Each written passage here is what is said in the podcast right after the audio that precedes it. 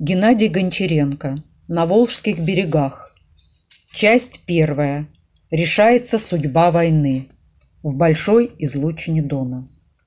Чуть забрежил рассвет, когда придонскую степь всколыхнул угрожающий гул, идущий с запада.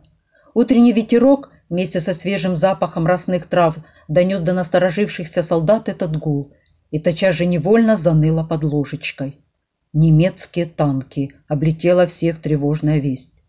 Получив сведения о больших танковых колоннах, подполковник Лавренов долго раздумывал над тем, как ему обмануть врага, как задержать на переправе, чтобы успеть отвести дивизию до подхода главных сил немецких танковых войск он решил создать видимость обороны на широком фронте и попытался на участке, где будут развернуты боевые порядки батальона и двух артиллерийских батарей, увлечь немцев в узкую горловину туда, где Дон делает петлю, образуя полуостров, а на заросших его восточных берегах поставить напрямую наводку и замаскировать всю имеющуюся артиллерию, и когда немецкие танки войдут в этот огневой мешок, ударить по ним с двух сторон фланкирующим огнем орудий и сорвать переправу.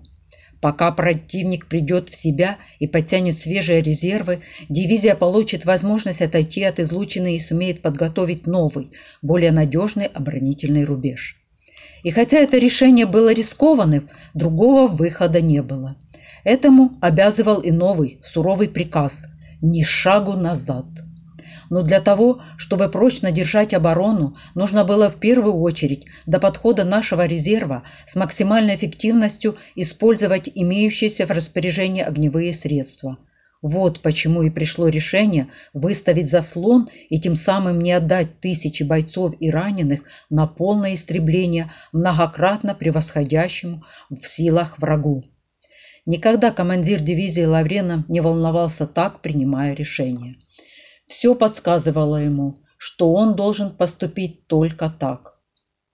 Когда первые лучи солнца высветили небо, немецкая авиация большими стаями бомбардировщиков прошла на восток, а вскоре придонскую степь оглушили нарастающий гул и лязг гусениц. Темные квадратные коробки танков появились на горизонте, будто неожиданно обозначалось село, ранее скрытое туманом. Танки шли не торопясь, уверенно и не стреляли.